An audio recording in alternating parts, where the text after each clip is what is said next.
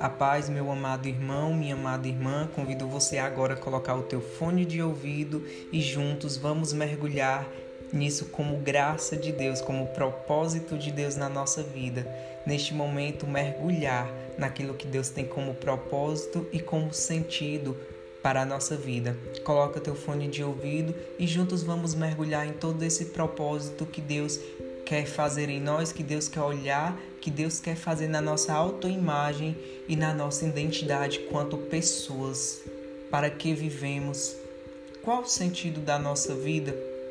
Muitas das vezes achamos que o propósito da vida está em realizações pessoais, como profissão bem-sucedida, realização financeira, ou mesmo a felicidade.